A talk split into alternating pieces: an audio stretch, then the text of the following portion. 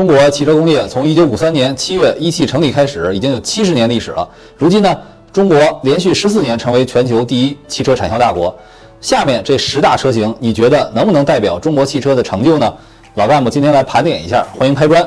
第一个当然是红旗 CA 770。作为国车，它往往和中国的强盛形象挂钩，也能够引发网友对特定时代的回忆。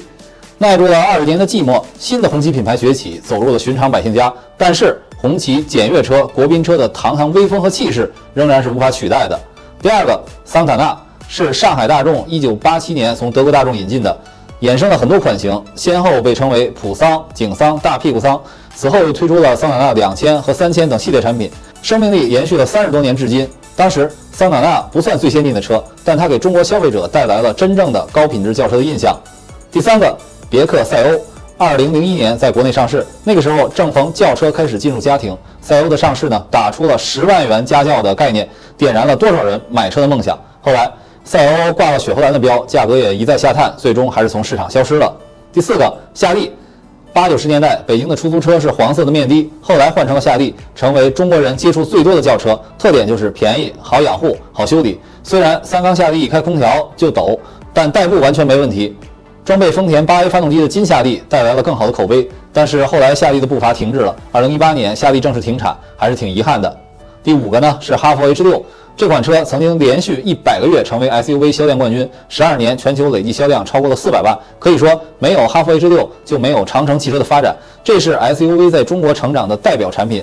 如今，哈弗靠着多个产品系列、多种动力组合，继续在 SUV 市场发力。第六个，本田雅阁，一九九九年第六代雅阁开始国产。之后的第七、第八代雅阁，每次发布价格都带来惊喜，可以说定义了中高级轿车的标准。当年的雅阁加价都买不到，现在呢，国产已经是第十一代的雅阁了。本田买发动机送车的特色深入人心，我觉得雅阁在中级车的代表性强于帕萨特、凯美瑞和天籁。第七个，奥迪 A 六，体现其独特价值的还是这款车几十年来官车的形象和乘坐者身份的绑定。从八十年代的奥迪一百引入中国，到一九九九年与世界同步的 A 六正式国产，历经多次升级，造就了奥迪在中国的成就，也开辟了国产豪华车之路。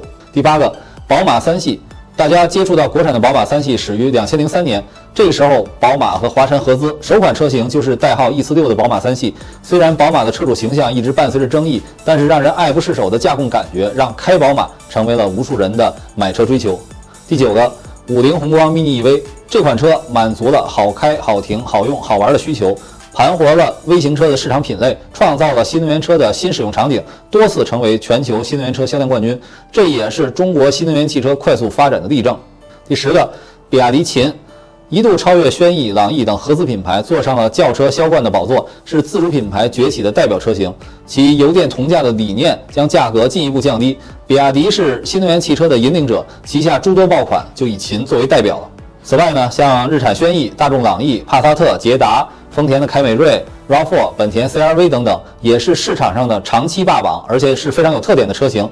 还有特斯拉的 Model 3，虽然备受争议，但毕竟是开拓了中国新的造车模式，打造了市场的标杆产品，还能反哺世界。但是呢，从行业意义上来讲，我觉得他们还比不上刚才那十款车。